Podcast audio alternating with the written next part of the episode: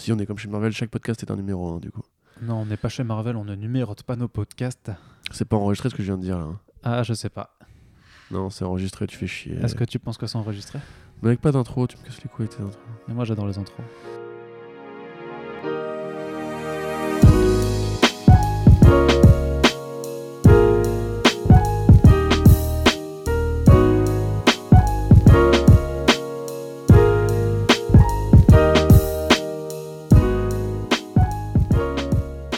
Bien bonjour à toutes et tous et bienvenue sur les fabuleuses ondes de Comics Blog pour ce nouveau numéro du podcast Fresh Starts. Euh, ça vous a manqué, je suis sûr. Ça t'a manqué toi de faire du podcast, Corentin? Ah, complètement. Je, je ne dormais plus la nuit là, en ce moment.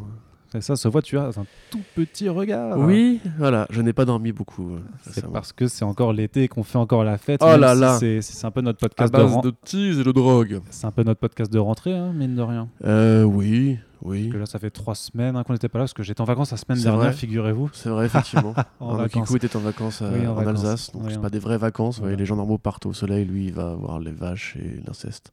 C'est ça. Voilà. Donc, Donc, recommençons. Donc, bonjour à nos amis alsaciens. pour ceux qui découvrent, euh, pour ceux qui découvrent le, le, le Fresh Start euh, Alors, Comics Blog, mais qu'est-ce que c'est? Que- Qu'est-ce que c'est que ça, le Fresh Start Qu'est-ce que c'est? Bah oui. Eh ben, C'est un, un bilan de l'actualité des deux dernières semaines euh, Ouais, sur les, les comics et le cinéma, les adaptations en général. Plus- plutôt les adaptations que les comics quand même. Oui. hein. N'oublions pas, Ah, c'est vrai que les comics, euh, on s'en branle. hein. ça sert à rien. c'est que du papier putain. Ouais. Ouais, Et du coup, bah, on va commencer par parler, toilettes. par, bah, par parler de comics quand même en fait. Ah merde, non. Ah bah si. je me casse. Salut. En plus, en, en plus, il, est, il est vraiment parti. Je suis parti. On va parler de Marvel, tiens, toi qui adore ça. Ouais, j'aime bien Marvel. Ah oui, parce que c'est vrai que. il y a plein de trucs bien chez euh, Marvel. Il y a des trucs bien qui chez Marvel, mais quand on voit leurs dernières annonces, on se dit quand même, bordel, mais qu'est-ce qu'ils sont en train de faire? Alors, c'est pas pour avoir, euh, pour être réac ou pour Non. se dire, euh, pour toujours taper sur euh, Niais, Marvel, ils sont pas bien, enfin, leur, euh, leur politique éditoriale est pas bien. Mais quand même, il y a des choses qui laissent un petit peu circonspect. Alors, de, de quoi je parle quand je, je dis des choses qui laissent circonspect Eh bien, Bah, Je te parle un petit peu du relaunch Ah. d'Uncanny X-Men, par exemple, donc, euh, qui arrive en novembre. ah, c'est ça dont quelque- tu parlais. Ouais, je c'était quelque chose pas. qui était plutôt attendu parce que du coup, euh, Marvel par rapport à ses X-Men, il y avait X-Men Blue, X-Men Gold. Gold, pardon, X-Men Red.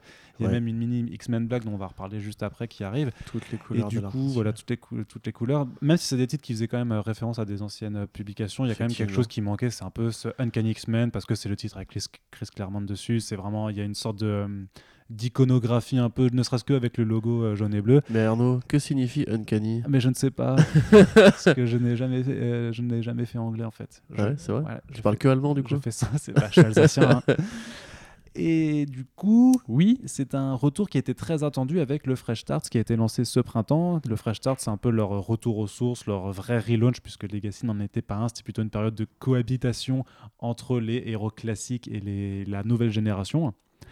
Et du coup, le relaunch d'Uncanny X-Men, comment ça se passe? Eh bien, en fait, ça se passe qu'en novembre, on va se prendre 10 numéros. Voilà, c'est un arc qui s'appelle Disassembled, c'est un énorme truc. Ça fait 10 numéros hebdomadaires, bien entendu, sinon ce serait pas drôle. Et c'est un premier numéro qui fait 80 pages et qui sera vendu 8 dollars. C'est-à-dire que si tu veux euh, tout suivre donc, sur ce premier arc en 10 parties, il va falloir débourser, débourser 8 plus 9 fois 4. Ça fait 36, ce qui fait 40 euh, quelque chose quand même. Mm, Tout à fait. C'est normal? Non, c'est pas normal. C'est pas du tout normal. Mais Marvel en ce moment a une politique éditoriale qui. euh, euh, on a l'impression en fait que pendant des années, les, les éditeurs principaux euh, euh, savaient comment trouver de l'argent. Et en fait, en ce moment, on a l'impression qu'ils galèrent parce qu'ils cherchent des nouvelles façons de, de ramener du blé. Je Et, dirais pas qu'ils galèrent. sin- Franchement, je dirais pas sincèrement qu'ils galèrent parce qu'ils sont quand même premiers sur le, Non, sur non, le non, marché de façon, de façon euh, régulière. Et même par rapport, c'est vrai que en fait, quand tu suis le, le marché des comics, tu Oui. voyais que de- de- depuis 2016, en fait, enfin depuis, euh, depuis que moi je m'intéresse, en tout cas vraiment, c'était d'ailleurs depuis euh, 2012-2013, il y avait une constante évolution en fait des ventes chaque année.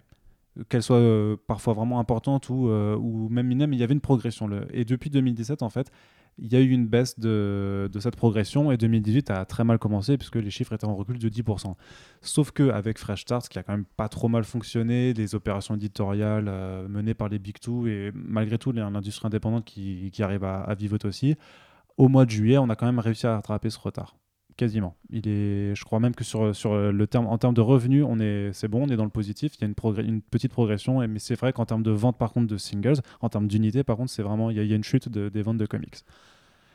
Et je pense que ce genre de pratique-là est fait pas forcément pour euh, rattraper de l'argent parce qu'il y a une galère, mais par contre, c'est vraiment, ils ont, ils ont compris comment tirer sur une corde. Oui, c'est ça. Mais en fait, c'est ce que je voulais dire. Je ne parlais pas, je parlais pas forcément en termes d'effondrement des ventes. Je disais juste que on a vu récemment, il y a eu euh, l'auteur euh, Jamal Eagle qui, qui, se lance bien en ce moment avec une nouvelle imprint qui se, vient de se lancer. Là. Comics. Merci. Et qui lui, du coup, nous expliquait qu'en fait, on a toujours une image un peu de, de, de l'époque bénie où les comics vendaient énormément. Et en fait, ça n'a jamais vraiment été le cas puisque en fait on a toujours confondu les unités distribuées et les unités qui étaient rendues à l'époque. Et en fait, il se trouve que depuis toujours, le, lectorat de comics c'est toujours une portion très congrue du lectorat euh, américain par rapport à d'autres formes de BD comme les, les Picsou et compagnie qui vendaient beaucoup plus que ça à une autre époque. Moi, je pensais plutôt en fait, au terme que justement, comme l'industrie euh, évolue sur un parterre de lecteurs assez faible, mais qu'il faut quand même créer de la croissance et créer des rentrées d'argent de plus en plus importantes, euh, que entre guillemets Marvel, du coup, tire sur la corde, comme tu disais, en, extirpant plus d'argent à ses lecteurs fidèles. Et là, du coup, en un mois, on va avoir donc cette fameuse. Surtout sur une marque comme Uncanny X-Men qui, clairement, sur la, vie, la fibre nostalgique Moi, je ne veux pas passer pour un, radin ou quoi, mais 8 dollars. Euh, non, 10 dollars, pardon. Non, 8. 8 dollars, oui. 8 dollars, euh, tu vois, j'ai pas spécialement. C'est 80 pages quand même. Hein. Mais peu importe. C'est le single Marvel, donc avec des pubs. Avec oui, mais euh, personne t'a demandé de faire un numéro à 80 pages, tu vois c'est facile de justifier ça comme ça aussi. Je veux dire, les mecs font un numéro événementiel et se disent, mais du coup, c'est normal qu'on le vende plus cher. Mais vous pouvez aussi faire un numéro 1 tout à fait normal. Je veux dire, il n'y a pas forcément besoin. La quantité ne fait pas la qualité. Euh, c'est une constante de base. Pour donner une portée encore plus événementielle non, à non, cet événement. Oui, oui, bien sûr. Mais je veux dire, l'événement en soi, euh, ça reste. Tu sais, Uncanny X-Men, c'est comme quand ils ont tué Wolverine, tu vois. C'est genre, c'est très bien que ça allait revenir. C'est que les mecs, si tu veux, se créent leurs propres événements dans une espèce de bulle spéculative où, en gros, aujourd'hui, je tue un mec pour en faire un gros arc qui aura plein de conséquences, plein de mini-séries, ça peut être The Wolverines ou ça peut être euh, X23 qui devient Wolverine, etc. Et puis quelques années plus tard, paf, il revient, et quand il revient, tu mets une tartine dessus, en mode genre, on va, va revenir dans 40 000 mini-séries, parce que c'est pareil pour Death of Wolverine et Return of Wolverine. C'est exactement le même phénomène. Uncanny X-Men aurait très bien pu continuer, c'est eux qui ont choisi de l'arrêter, et qui le remettent. En plus, c'est pas si vieux que ça, que ça a été arrêté, c'est pas comme si c'était il y a 10 ans, tu vois. Et ils le remettent aujourd'hui et ils se disent, euh, tu vois, c'est vraiment c'est cyclique quoi. C'est comme dans une série télé, un soap opéra où tu vois systématiquement on va tuer un personnage parce que entre guillemets il faut créer de, il faut faire un rebond pour le spectateur et puis il revient parce qu'en fait ah il était pas mort depuis le début. Sauf que c'est des cycles qui sont sur des sur des, euh, des durées qui sont de plus en plus courtes. Oui, mais ça et puis accessoirement du coup en un mois on va avoir ce truc là et on va avoir aussi Avengers 700 donc qui qualifie d'un autre problème qui. C'est un autre problème dans la ligne éditoriale de Marvel, c'est qu'actuellement, en fait, il y a un problème qu'on appelle la numérotation. Et je sais que beaucoup de gens ne veulent pas entendre parler de ce problème parce que pour eux, en fait, c'est pas le numéro qui compte, mais la qualité de la série et que tu peux justifier comme tu veux un, nouveau numéro 1. Par exemple, tu vois, le Punisher est revenu numéro 1 là parce que juste il a changé d'artiste. Alors que c'est le même auteur, c'est le même run, euh, continuité, etc. Ce qui est mais c'est une, une, des rares exceptions par rapport au Fresh Start parce que généralement les équipes ont quand même réellement changé. mais, mais, je veux dire, à une époque, les équipes changeaient, la numérotation restait la même. Pourquoi ils font ça? Parce qu'ils se sont aperçus que le numéro 1 vendait bien. Euh, d'une part, ça, voilà, c'est une constante fait des, années euh, qui est très curieuse, je pense, qui, qui, qui, a, qui, tient à, la bulle spéculative aussi. Mais euh, le fait, enfin, je sais pas s'il y a encore beaucoup de spéculation sur le marché des comics aujourd'hui. Peut-être que c'est juste parce que les, les, distributeurs en achètent plus en pensant qu'ils vont pouvoir le vendre à, à de nouveaux lecteurs potentiels qui n'arrivent jamais. Mais en gros, là, par exemple, Marvel, en fait, du coup, a deux numérotations. C'est-à-dire que Marvel, du coup, refuse de choisir. Vous avez le, numéro 1 en gros, et en dessous, vous avez le numéro officiel de parution. Donc la numérotation Legacy. Voilà, depuis que, depuis que la publication a été lancée, à l'époque où ces titres-là ont été lancés, donc vous avez par exemple Avengers 700. C'est-à-dire qu'en fait, ils ont. Avengers 8, 9, 10, je sais plus. Avengers 10 et, Avengers 700 en fait. C'est ça, ouais. C'est-à-dire qu'en fait, ils ont repris la, ce qu'a fait DC avec Action Comics et Detective Comics, c'est-à-dire de, reprendre la, de reprendre la numérotation originelle, c'est-à-dire depuis le premier numéro. Sauf qu'à la différence de Action Comics et Detective Comics qui ont réellement eu en fait cette c'est-à-dire qu'ils ont réellement eu. Euh, dans, dans, une, dans un même volume, 900 numéros et quelques publiés à la suite. Eux, en fait, ils se disent, mais en fait, on va compiler, on tous les volumes. Le moindre volume va être considéré comme un, un numéro de plus, etc. Alors qu'il n'y a jamais eu 600 euh, numéros à la suite de Avengers. Non, bien sûr que non, mais surtout, c'est un... hypocrite comme, si, comme, fait, comme euh, système. Enfin, peut-être 600 aussi, je crois que si. Mais... Ouais, quand même. c'est hypocrite parce que déjà, justement, tu sacrifies ta numérotation pour faire venir de nouveaux lecteurs avec des numéros 1, et du coup, on te dit plus tard que ce ne sont pas des numéros 1. Et genre cette année, combien de numéros centenaires on a eu? On a eu Despicable Deadpool 300, on a eu Daredevil 600, on a eu combien des comme ça? Captain America 800. Captain America, ouais. Et, systématiquement, t'as euh, 700, je crois, ouais, ouais de Mark Wade. Et systématiquement, t'as du coup le petit truc événement qui fait que euh, là, les couvertures variantes qui vont bien. Genre là, tu vois, sur, euh, sur Avengers, t'en as plein aussi, de Art Adams, de plein de mecs qui étaient là il y a très très longtemps. Et en plus, ils te font des mois spéciaux maintenant. Tu vois, genre pour les Fantastic Four qui reviennent là et qui du coup reviennent avec un numéro 1, évidemment, euh, t'as un mois spécial. Uncanny X-Men, t'as un mois spécial de couverture, etc., etc., etc. Et en gros, c'est des espèces de méthodes bizarres pour que le moindre titre euh, soit vendu peut-être plusieurs fois à la même personne ou euh, plus cher avec plus cher ouais avec ce c'est pas forcément une spéculation mais vraiment pour attirer des collectionneurs qui sont vraiment friands encore des couvertures variantes parce que en fait je sais je sais pas je pense qu'en général c'est euh, il, il explique pas forcément dans leur sollicitation tu sais mais il y a cette variante incentive c'est-à-dire que pour 10 comics parus, tu auras un exemplaire de cette euh, couverture. Et du coup, ça incite le, le, le, mec du comic shop à en commander beaucoup, beaucoup, beaucoup. Sûr, Et en fait, ça fait juste gonfler les ventes. Euh, mais c'est même pas des comics vendus parce que c'est vraiment les, les commandes des, des, retailers. Sachant que justement, ce que, ce que tu évoquais avant par rapport au tweet de, de Jamal Eagle, on fera un article là-dessus euh, ce week-end normalement. C'est qu'à l'époque, tous les comics étaient retournables. C'est-à-dire, tu pouvais les renvoyer. Donc en fait, si tu avais, voilà, si avais 250 000 comics commandés mais que tu en vendais que 80 000, comme on peut le voir tu, sur. Tu enlevais la couverture et tu pouvais le renvoyer tel quel. C'est ça, tu pouvais le renvoyer tel quel. Maintenant, c'est plus le cas pour tous. Il y a, il y a parfois, ils permettent cette retournabilité, ce qui permet justement aux revendeurs de commander à blinde sans, sans prendre trop de risques pour leur commerce. C'est pas le cas pour tous les comics et c'est pour ça que là, le truc des variantes avec 1 pour 50, 1%, c'est des choses qui se, qui se font hmm. et qui permettent en fait de spéculer après sur le fait que bah, as, vu que, vu que tu as dû commander ben, 50 comics à 4 dollars pour euh, avoir 7 variantes, bah, tu vas quand même la revendre 50 x 4, 200 dollars pour euh, rentabiliser la chose. Ouais, c'est ça. Et puis du coup, t'arrives dans une espèce de monde bizarre où en gros t'as le Punisher qui est relancé au numéro 218 tel mois et on te vend le gimmick de War Machine etc puis neuf numéros plus tard on dit mais en fait non ça devient numéro 1 ça redevient le mec qui pète des gueules à l'ancienne etc et pareil pour euh, Spider-Man qui revient au numéro 1 après qu'on soit arrivé au numéro 700 parce que Dan Slott se casse voilà, c'est 800 c'est un événement. 800 pardon ouais t'as raison et euh, enfin, même temps, ils ont fait 801 et 802, c'est pour l'honnêteté de le faire. Et mm. ça n'a plus aucun sens quand t'as l'impression, si tu veux, que c'est comme quand, quand un magasin ferme et qui brade tout en mode genre, euh, on est au, bord de la banqueroute, s'il vous plaît, donnez-nous de l'argent. Et, comme quand tu vois dans les quelques quicks qui restent à Paris, les quelques quicks, pardon, qui restent à Paris, et où ils te font toujours un du gratuit pour faire genre, s'il vous plaît, aidez-nous, parce qu'on est quand même des, des, des derniers des Mohicans, tu vois. Mais t'es là, mais attendez, les gars, vous êtes Marvel, vous êtes les, les mecs qui dominaient le marché on a vraiment l'impression qu'ils ont ils cherchent toutes les stratégies de crevard possibles. Genre Defenders, tu vois, c'est des one shot, c'est pas une mini-série en 5 numéros, c'est 5 one shot qui probablement vont se suivre en plus. Ils vont probablement être en, continuité les 5.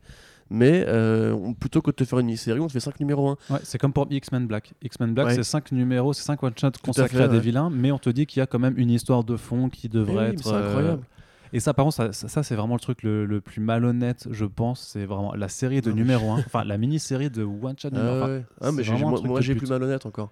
C'est maintenant, ils ont trouvé un nouveau gimmick. Parce que Marvel, c'est que des gimmicks. Hein. Si vous voyez leur teasing avec un grand mot écrit en gros, avec un visuel, t'as compris au bout de deux jours, mais c'est bien, allez-y, faites, faites, vos teasers bizarres là, c'est voilà c'est genre c'est le alpha prime le euh, oméga machin etc tu vois genre quand j'avais fait la review enfin les reviews du coup de Infinity, Infinity Countdown et Infinity War Wars Wars en fait, t'avais vraiment l'impression quand tu la lisais en entier que c'était juste une série normale en fait. Ça pouvait, mais en fait, tu sais ce que c'est une série qui se serait appelée. Euh, je sais mais tu sais comment elle s'appelle en vrai? Elle s'appelle Guardian of the Galaxy. c'est juste la série la de Jerry Duggan euh, du run de Jerry Duggan. Il y a quasiment aucun relaunch, aucune accessibilité pour les nouveaux. Par contre, T'as euh, l'Infinity Countdown Captain Marvel, l'Infinity Countdown euh, Dark Horse, Dark Horse, ouais, Black Widow aussi, je crois. Ouais, Black Widow et Captain Marvel, euh, j'ai déjà dit, et, Adam, Warlock. Ouais. Adam Warlock. Ça, c'était chat. Et, euh, mais oui, mais c'est pas, il est en continuité aussi. il prévoit des événements qui vont avoir lieu. En fait, il faut que tu le lises, tu veux tout comprendre. Et du coup, donc déjà, tu as le, le, Prime 1, puis tu as le Infinity Countdown 1, puis tu as le machin à la fin. Après, tu as le Infinity Wars Prime 1, avant Infinity Wars 1 et tous les one-shots qu'il y a eu avant. Mais t'es là, mais attendez, en vrai, c'est juste Guardian de la Galaxie numéro ta ta ta ta ta ta. ta. Et les ça permet de sortir plusieurs numéros en même temps. C'est comme si, si tu veux, tu avais juste une route de campagne normale, tu vois, genre où il y avait rien, euh, juste des champs autour, et que les mecs mettaient un panneau tous les 5 mètres en mode genre, ah, vous êtes arrivé à tel endroit, ah, vous êtes arrivé à tel endroit. Et t'es là, ouais, mais en fait, c'est la même route, tu vois, il n'y a aucun événement qui se passe en chemin, quoi. Et, enfin, je sais pas, personnellement, je trouve ça un peu malsain. Je. je... Parce que déjà, je me dis qu'un nouveau, il va s'y perdre. Franchement, quand tu lis un manga, tu as du tome 1 au tome 42 pour Dragon Ball, par exemple. Tu as du tome. Euh, enfin, chaque euh, tome de Tintin, bon, tu peux le lire en, séparé. En l'occurrence, les, comics, c'est chiant parce que heureusement que les mecs de la VF font bien le boulot pour euh, te dire que tu peux lire une parution hors série, etc. Mais si tu veux rattraper la continuité, putain, mais il faut, il faut que tu passes une semaine sur Wikipédia, quoi. Enfin, sur Marvelpedia ou sur DCpedia, mais c'est. Enfin, je sais pas, personnellement, je trouve ça. J'ai l'impression. Ça, ça m'inquiète un peu que les mecs, justement, qui, dominent le game, soit à ce point en, appétit de, de, fric. Quoi. Au point de trouver des méthodes vraiment malsaines pour, euh, pour gagner de l'argent. parce que et- ça s'empêche pas d'avoir des, des séries de qualité par moment, des, des choses qui non, se non, lisent bien et qui sûr, sont, sont attendez, pas au trop mal. Ça n'a rien d'un commentaire qualitatif. Hein. Punisher, c'était pas si mal. Venom, c'est excellent. Le Cosmic Ghost Rider, c'est excellent aussi. Il y, a, il y a plein de trucs bien chez Marvel. Juste, euh, c'est l'éditorial de c'est le CB technique de vente. qui du coup devait arriver après une longue, un long règne assez malsain qui avait fait tous ces relaunchs à la suite et qui voyait à quel point c'était euh, court-termiste de toujours relancer la machine tous les ans. Mais là, c'est toujours court-termiste. hein. Et en fait, ils font. J'ai l'impression que c'est pire qu'avant. pire, ouais. J'ai l'impression que c'est pire qu'avant. C'est genre. euh, Heureusement, ils ont des bons auteurs qui font le taf, justement. Mais moi, personnellement, enfin, je veux dire, faut quand même se rendre compte qu'on est dans un monde où les gens ont la possibilité de télécharger des comics. Enfin, je sais qu'on n'a pas trop, droit- pas trop le droit de le dire, mais si tu presses ton, ton lectorat avec euh, des numéros à 10 dollars, enfin, je veux dire, les deux numéros de euh, Avengers et Uncanny X-Men, si tu les veux juste tous les deux, tu C'est 14 dollars. c'est le prix d'un TPB chez Mm. Urban, quoi. Pour deux numéros. Alors certes, ils sont étendus, mais peu importe. À la limite, c'est des numéros 1, donc tu serais bien qu'il va rien se passer dedans, quoi. Enfin, je sais pas, personnellement, je trouve ça euh, un peu malhonnête de leur part d'essayer comme ça de pressuriser le lectorat qui, qui est tout petit et qui, du coup, bah, va en plus devoir faire des choix de budget, euh, acheter plus de Marvel pour acheter moins d'indés et compagnie. Enfin, c'est une concurrence qui me plaît pas trop. Et, euh, et voilà. Ouais. Bon, J'ai envie de dire. Un petit mot un sur. Deadman Logan pour juste faire un. Ah bah vas-y.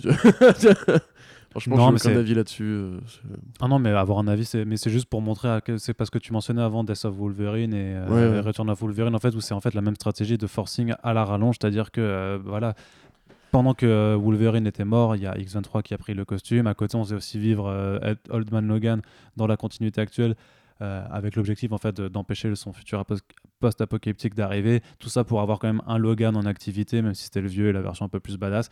Donc tu, on pourrait se dire qu'avec le retour de Wolverine, bah stop, on arrête, la, série s'arrête, ça on le savait, et que, que c'est fini en fait, tu vois. On arrête la série avec une fin plus ou moins ouverte et on passe à autre chose. Bah non, en fait, il y aura encore une série Deadman Logan pour en 12 numéros, donc encore sur un an pour étaler encore le truc sur, sur une année pour bien compléter l'histoire complètement alors que c'était pas nécessaire et euh, ouais c'est juste de la stratégie de, de- rallonge pour raconter des choses dont en fait euh, je pense qu'elles sont pas ultra utiles. Ah bah non, ça c'est sûr que non, mais euh, en fait moi c'est marrant parce que ça me fait penser, après c'est pas spécifique à l'industrie des comics, mais ce côté, euh, au-delà de Deadman Logan, c'est le côté en fait le old man gimmick qui, est- en train d'arriver aussi en ce moment, où t'as eu un arc dans Wolverine avec X- X23 où t'avais Old Woman, le nom de Laura. X23, Laura merci.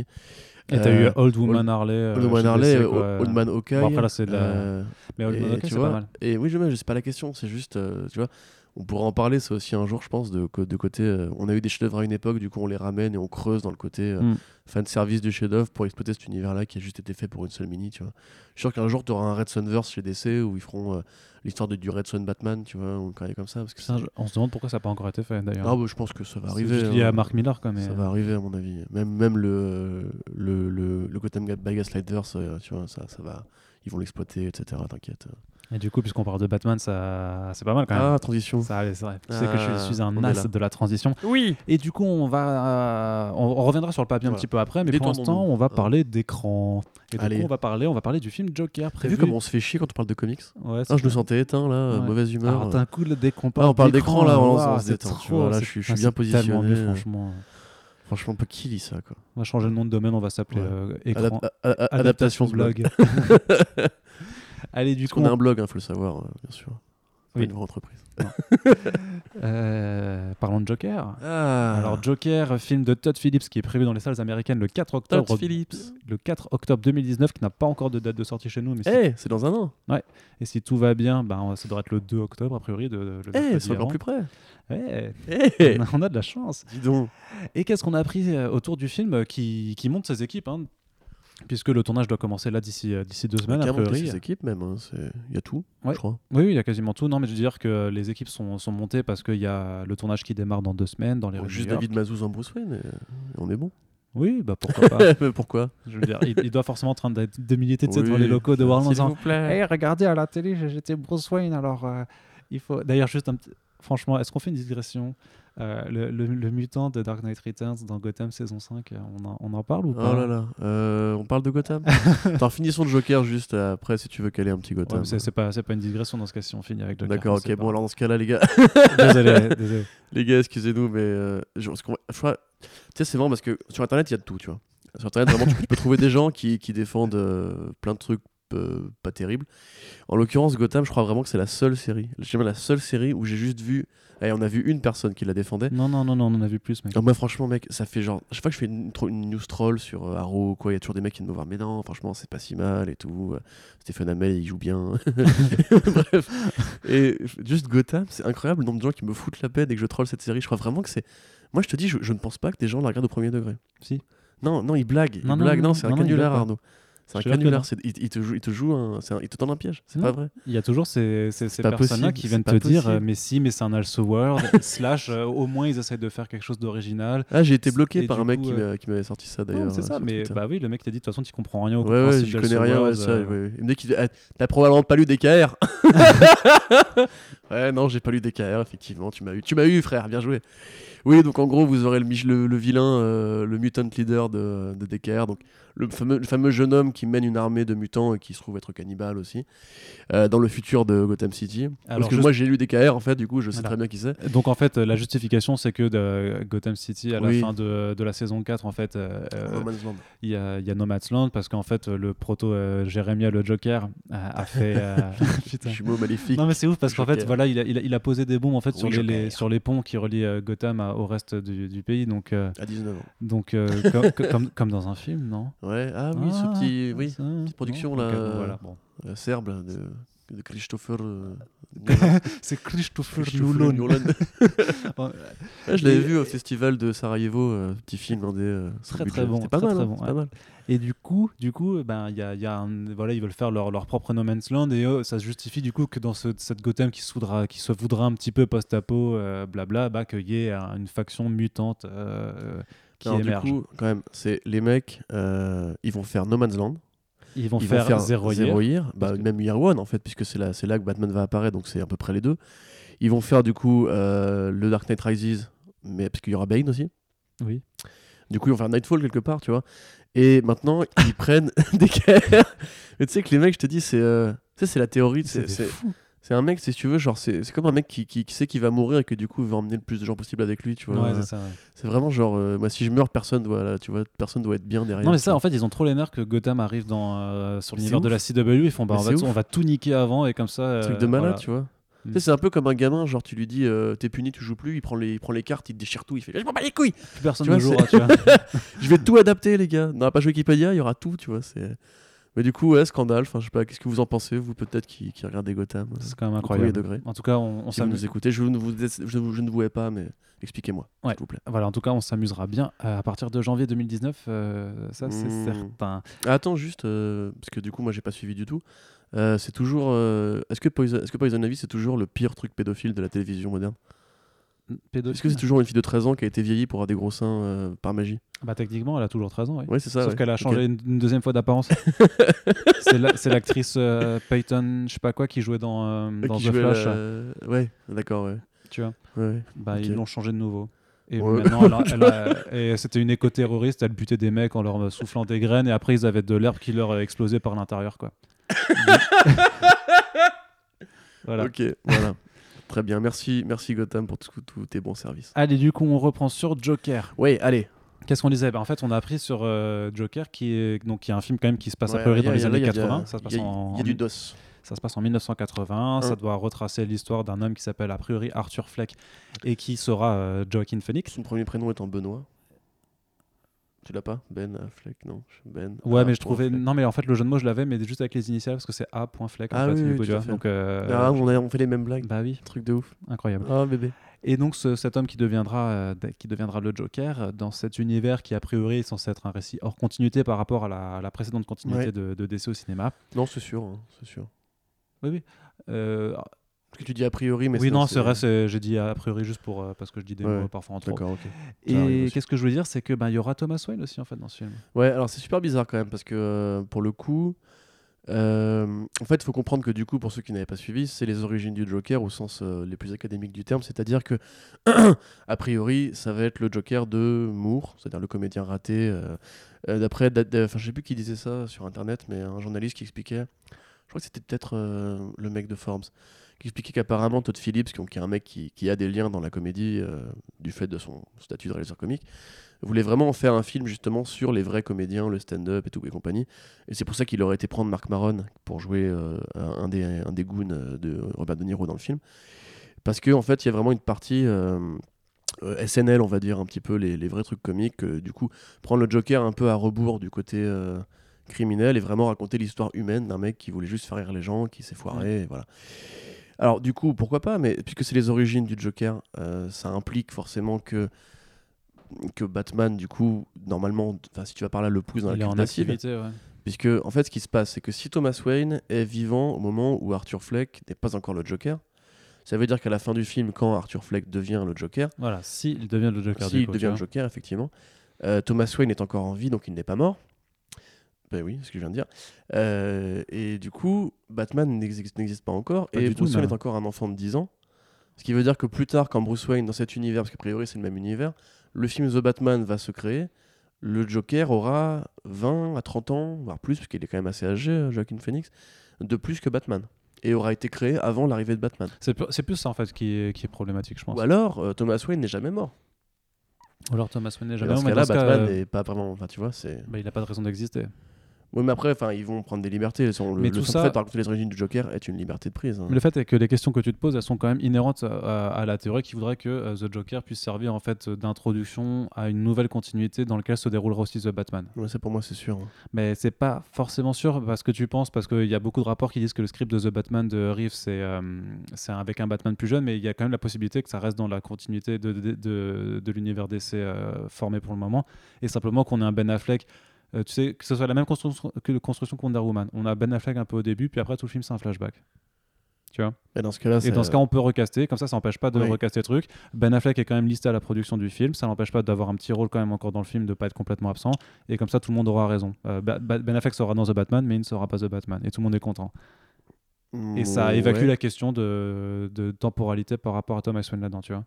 Bah non, parce que si c'est enfin, Batman. Non, mais donc tu te la poseras pas par rapport à The Batman de Matt Reeves. Tu pourras, te la tu pourras te la poser par rapport au fait que, mais qu'est-ce qui se passe avec Batman dans cet univers-là, sachant que là on te dira, mais c'est un Elseworld, donc on raconte les choses différemment. Donc là, Thomas Wayne est vivant, donc bah, il n'y a pas de Batman en fait, forcément. Oui, je comprends bien, mais si tu veux, en fait, moi ça me paraît, ça me paraît tellement sensé de juste relauncher euh, et de se débarrasser de tous les problèmes de, de continuité ou de cohérence qui ont pu créer jusqu'ici. Le seul problème, c'est qu'il y a ce putain de film Joker qui se met en plein travers de mon plan machiavélique, mais à part ça. Euh, c'est enfin putain de film Joker 2 euh, avec Jared Leto je veux dire parce que la, cohérence des deux m'échappe toujours mais euh, je sais pas moi j'ai vraiment l'impression en fait que Matt Reeves a, dû négocier pour être dans le label DC Black hein. qui n'est pas officiel d'ailleurs puisque justement ils ont ils ont remis à plus tard le tournage de Batman euh, ça, c'est parce qu'ils n'arrivent juste pas à s'en sortir. Ouais, mais tu trouves pas quand même que. ça peut peut-être être lié au fait que Ben Affleck soit reparti en cure de désintox et que du coup ça prend du temps de faire revenir. Je trouve quand même pas qu'il y a une sorte de correspondance dans le côté le projet se met en route au moment où Joker va se débloquer les rapports indiquent. Bah, le fait surtout qu'ils accélèrent à mort Joker parce que du coup c'est venu ultra vite. Hein. Ils ont annoncé la date de sortie euh, mm. très très rapidement alors que c'était à peine, euh, c'était à peine des, rumeurs quand même plus qu'autre chose. En tout cas des bruits de couloir de plus en plus insistants, mais il n'y avait jamais rien, rien eu d'officiel. Puis d'un coup, paf, on apprend que ça sort et, genre dans un an. On a appris la nouvelle, c'était au mois de juillet, je crois, ou au mois d'août. Ouais, hein. ouf, ouais. Donc ça vient suivre. effectivement, le fait que ça se débloque euh, très rapidement, c'est clair que ça relance un peu de l'intérêt sur cette fête, mais euh, est-ce que c'est pas juste pour pouvoir sortir The Batman juste l'année d'après? Bah moi ma théorie c'était vraiment que euh, à la fin du film, du coup, le nouveau Batman de, des films à venir, enfin du reboot à venir, pousserait euh, Arthur ah, Fleck dans la cuve d'acide, mais si c'est attends, juste laisse-moi finir avant de. Mais du coup, le fait que Thomas Wayne soit dans le film, pour moi, invalide cette théorie.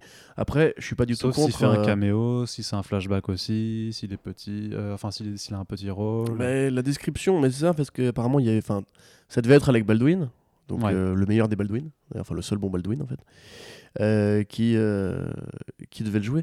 Et a priori, il voulait, en fait, on sait pas si c'est vrai ou faux il devait le jouer en forme de cheesy businessman des années 80 façon Donald Trump, puisque Alec Baldwin joue une imitation de Donald Trump depuis des années pour le, le Saturday Night Live.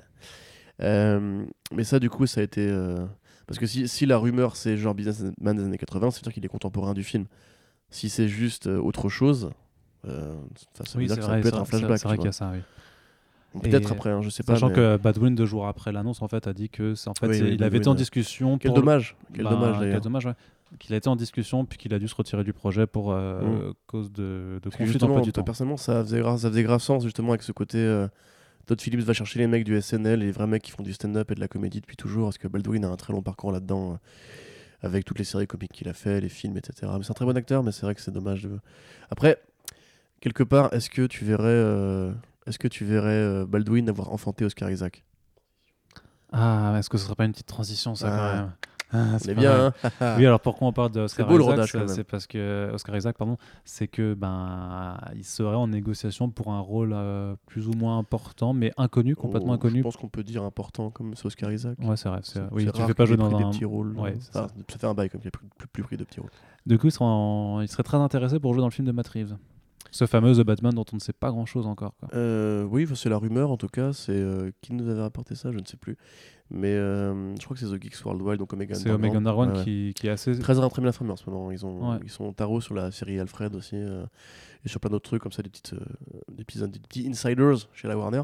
Mm. Du coup, ouais, Oscar Isaac. Donc bon, bon je, vais, je vais imaginer que parmi vous, chers auditeurs, il y a un mec qui se réveille de 20 ans de coma et, ou qui n'est vraiment, vraiment pas le cinéma ou qui n'a pas l'air d'avoir des noms propres.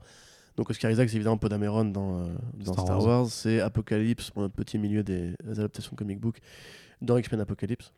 Et à part ça, c'est euh, The Faces of January, euh, Ex Machina, Inside Lewin Davis, son meilleur rôle. Et puis toute une série de petites apparitions par-ci par-là. Il a joué dans Sucker Punch aussi, c'était le macro qui, qui abusait sexuellement des, des, des, des- des meufs dans le film. Euh, du coup, un très bon acteur qui a été, je crois, oscarisé pour Most Violent Year avec euh, Jessica Chastain. Euh, vous me corrigerez dans les, les commentaires si je dis des bêtises, bien sûr. Mais euh, du coup, acteur de, acteur de poids, énorme poids à Hollywood, très apprécié, très très très très bon. Je pense qu'il y a- assez peu de gens qui n'aiment pas Oscar Isaac. Enfin, je, je pense. Hein, tu, me, tu, peux, tu peux réagir. Bah, c'est comme les mecs qui regardent Gotham au premier degré, il doit y en avoir quand même quelques-uns. Ouais, c'est possible. Mais en gros, voilà, donc euh, ce serait une grosse figure de proue pour un film d'essai. Après, moi, je le verrais plus jouer un méchant, parce que Oscar Isaac joue de très bons méchants. Euh, dans Ex Machina, c'était le cas, par exemple. Euh, du- du- la théorie voulait que le vilain euh, du film Batman serait le pingouin, ouais. Ce qui ferait sens si tu vas vers un Batman plus jeune, puisque du coup, on, on sait que le pingouin, enfin, l'image du pingouin a vachement progressé depuis quelques années. Déjà avec Gotham, mais aussi avec Batman Earth One et avec euh, le jeu vidéo The Enemy Within. Où, en fait, on s'est rappelé que le pingouin était un Cobblepot, donc la, la famille euh, la plus importante de la plus importante de Gotham après les Wayne.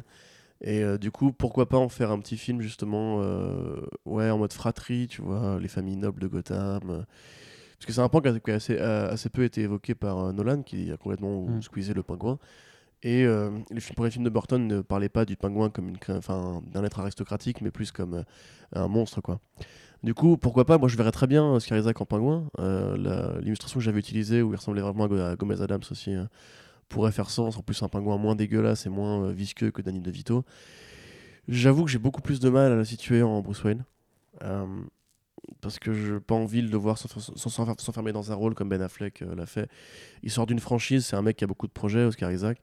J'aimerais mieux le voir continuer à vagabonder de projet en projet que de devenir une figure de proue sur une saga comme ça.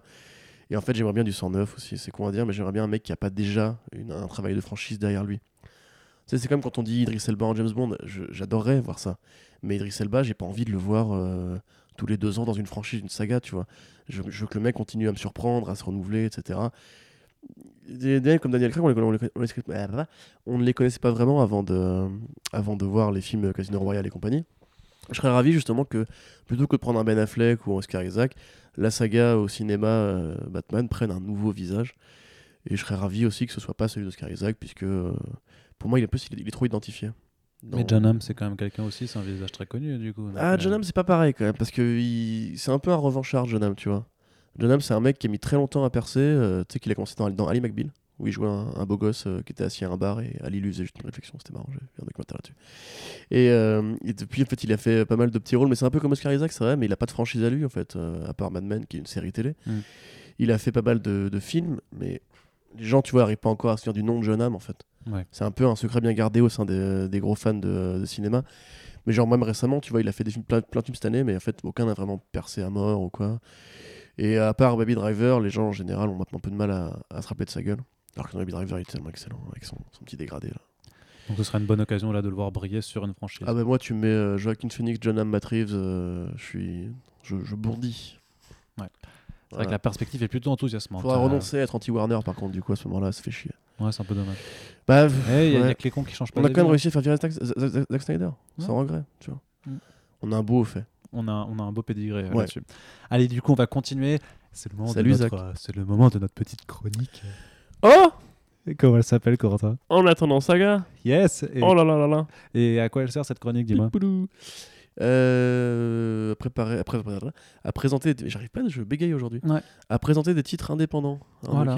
en attendant le retour de la saga Saga. Exactement, puisque Saga est en, pause, est en, pause, jusqu'à l'année prochaine. Donc on va, vous faire, saga. on va vous faire découvrir des titres indés, parce qu'on a beau vous faire des reviews. Les, le problème de la review écrite sur Comics Blog, et enfin sur les, gens de la liste Voilà, c'est ça, c'est qu'on est sur un site quand même qui est, euh, qui est ouvert à tous, et en fait, euh, bah voilà, hein, la, la, réalité fait que lire des comics, c'est un truc de niche.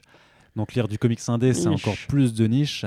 Donc on essaie de parler d'indé aussi autrement qu'à l'écrit, même si à chaque fois qu'il y a une review indé, en général, j'essaie de la mettre en, en, en plein... En header. En header, pour que les gens la voient, pour qu'ils se disent, putain, c'est cool, il y a du comics indé qui sort tous les mois et c'est bien à lire. Là, c'est bien les comics Alors c'est vrai que la semaine dernière, enfin le, au dernier numéro, on vous avait parlé de Maestros, qui est un titre qui arrive bientôt en France. Aujourd'hui, on vous parler d'un titre qui n'arrive pas bientôt en France, euh, qui n'arrivera peut-être pas en France d'ailleurs. Donc, c'est vraiment, on est dans du niche, du niche de niche, hein, parce que le comics indé en VO chez Onipress, puisque c'est l'éditeur qui est concerné, qui est un tout petit éditeur indépendant euh, américain. Bah, c'est sûr que ça risque pas d'intérêt grand monde, mais bon, on a, on a bon espoir que peut-être que l'un ou l'autre achètera le, le, premier TPB qui est maintenant sorti. Hein, c'est pour ça qu'on vous en parle aussi. Tant qu'à faire une chronique de niche, autant nicher jusqu'au bout. Exactement. C'est euh, le très haut comme le, héros. Le, hipsterisme absolu. Alors, de quoi on va vous parler? Ça s'appelle Made Men. Tu me passes mon mocha, s'il te plaît? Merci. Ça s'appelle Made Men. Made Men? Made Men, qui était sorti en, à l'automne dernier. Ça avait commencé à l'automne dernier. Je vous en avais fait un papier sur Comics Blog. C'était une série qui m'avait beaucoup plu à l'époque. Donc maintenant, euh, en fait, elle est en pause puisque le, ça devra reprendre. Euh, Car tu aimes le sexe et la violence. Parce que j'aime le sexe et la violence. Eh Mais j'aime surtout, en fait, cette histoire qui est écrite par Paul Tobin et qui est dessinée par Arjuna Suzini. Et en fait, c'est un peu une sorte de, de croisée. C'est comme si Underworld avait été bien fait, je pense. en fait. Euh... Puisqu'en fait, on, suit une, on, on, y suit en fait une capitaine de, une équipière de police qui euh, un jour tombe dans un traquenard et euh, voit bah, toute, euh, toute sa troupe se faire buter salement. Et on découvre en fait que cette, cette jeune femme en fait est une descendante de la famille Frankenstein. Et donc, elle est capable de, de faire revivre les, les morts et qu'elle est elle-même un petit peu immortelle. Et du, du coup, elle va, bah, elle va ressusciter son, son équipe et se lancer à l'assaut de, ceux qui ont commandité son assassinat, de elle, de son équipe. Et il va y avoir, c'est un peu un récit à tiroir, parce qu'il y a des sous-intrigues qui vont se multiplier au fur et à mesure. Donc on va élaborer un peu sur le, passé de cette famille, de ses rapports avec la mafia locale, et de voir comment en fait elle, va essayer de... Euh, en fait, on va lui commanditer de plus en plus de choses à faire, des enquêtes à, à, élucider, avec donc les capacités qu'elle a.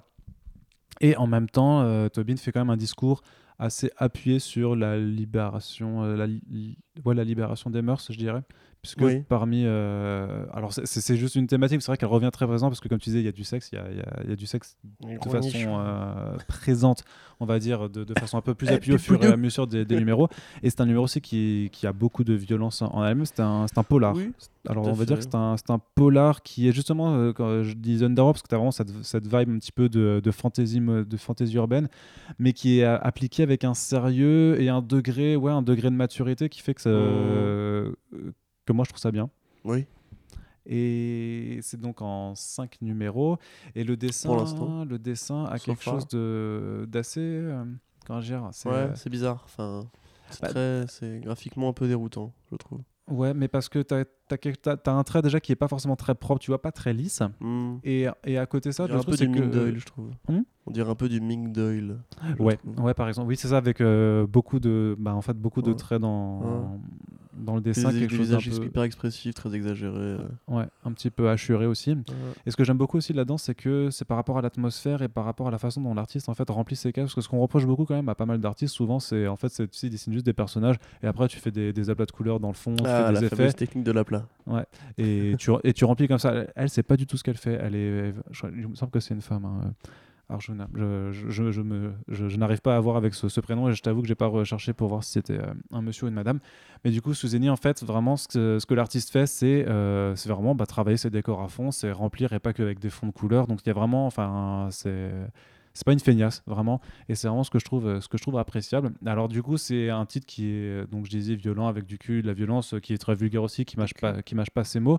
Et quand même je, voudrais un peu revenir sur cette thématique justement un petit peu sur la place de la femme dans la société. il, que Arjuna c'est un prénom un prénom indien qui est présent dans, dans le, texte bouddhiste bouddhique pardon. Oui. Et je crois que c'est un prénom masculin. D'accord bah, on va dire que c'est un artiste masculin. Mais je vérifie pendant que tu parles non, je voulais juste par rapport aux thématiques sur notamment la, la place, puisqu'on a une héroïne qui est, qui est féminine, donc qui est une femme et qui est, euh, bah, qui est forte tout en ayant, euh, mais pas dans un côté badass euh, à outrance, en disant que c'est une meuf qui pète des culs et tout ça. Et je trouve que le fait qu'il qui part de sexualité, c'est ça à deux endroits en fait où c'est assez frappant dans un sorte de, de, message sur juste l'émancipation sexuelle des, des femmes. C'est tu sais, quand elle, elle, rencontre quelqu'un avec qui elle couche et, à la fin, le mec lui, lui dit ah mais qu'est-ce que tu veux obtenir de plus que moi? Il lui dit non mais en fait euh, si j'ai couché avec toi c'est pas juste pour te soutirer des informations c'est juste parce que ben j'en avais envie tu vois genre euh, non. vraiment non mais genre vraiment bah en fait les oui les femmes elles peuvent aimer le sexe aussi et pas que comme dans les justement elle dit c'est comme dans les films dans les télés en fait où il y a forcément un, motif derrière en fait euh, genre tu sais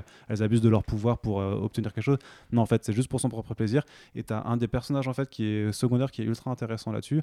C'est en fait l'un de ses coéquipiers qui est ramené à la vie a été tué mmh. d'une balle dans le cerveau. Donc en fait la seule chose que que Dude Frankenstein peut pas faire, c'est euh, réparer les tissus trop endommagés. Donc du coup, elle allait mettre le cerveau en fait d'une euh, alors c'est une, activiste lesbienne euh, des années 30 en Italie et qui du coup découvre en fait comment la, perception des mœurs homosexuelles a changé entre l'Italie des années 30 et l'Amérique moderne et c'est aussi pas mal. Il y a beaucoup de, mmh, de remarques, de, choses assez amusantes qui, sont et qui trouve, je trouve en fait englobe en fait euh, un, un, récit de polar euh, assez bien foutu. C'est bah, c'est le oui, c'est le, le, concept, c'est fait fusionner l'horreur et le polar quoi. Enfin, enfin l'horreur euh, abusée et le polar quoi.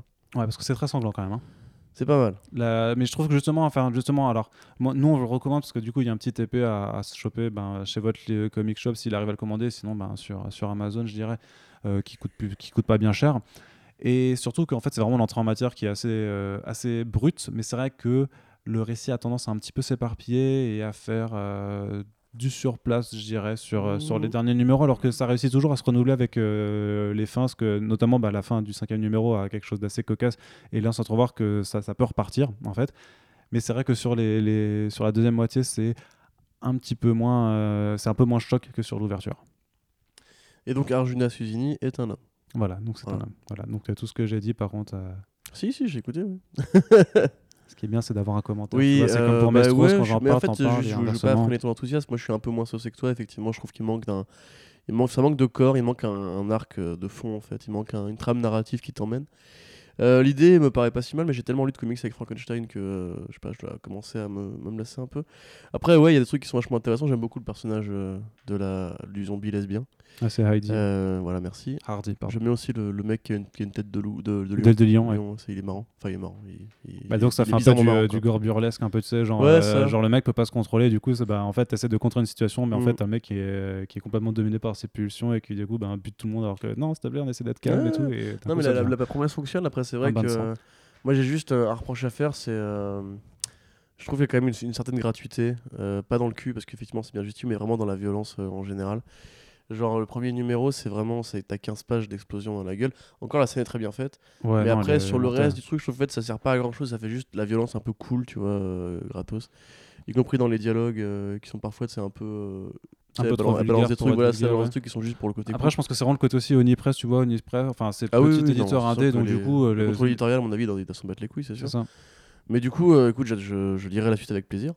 Bah, pour voir si ça se renouvellera bien. Voilà, et donc on vous invite à aller faire un petit tour dehors les du côté euh, non non mais du, côté du TPB du coup qui est accessible en attendant la suite et du coup en attendant Saga ah là là là là c'était la conclusion de la wow, chronique les jingles et on la fera à chaque fois et du coup on va continuer à vous parler un petit peu d'indé mais d'adaptation d'indé parce que on le remarque quand même depuis euh, bon depuis vraiment pas mal de temps maintenant c'est que les comics indé ça devient vraiment une vraie mine d'or pour tout ce qui est séries télé et films. Et donc il y a le comics euh, Zombies versus Robots projet de, qui était en gestation depuis vraiment pas mal longtemps, qui va être adapté par euh, le réalisateur Cornel Moon, Munducho. Alors, pas euh, écrit, je l'ai mal écrit sur mon carnet. En plus, euh, donc c'est un réalisateur au nom de famille un petit peu compliqué. Je suis désolé si on l'écorche. Non, non, mais t'inquiète pas. je que si, si, dit, s'il veut prononcer Arnaud Tomasini, il le prononcera mal. Hein. C'est vrai. C'est pas.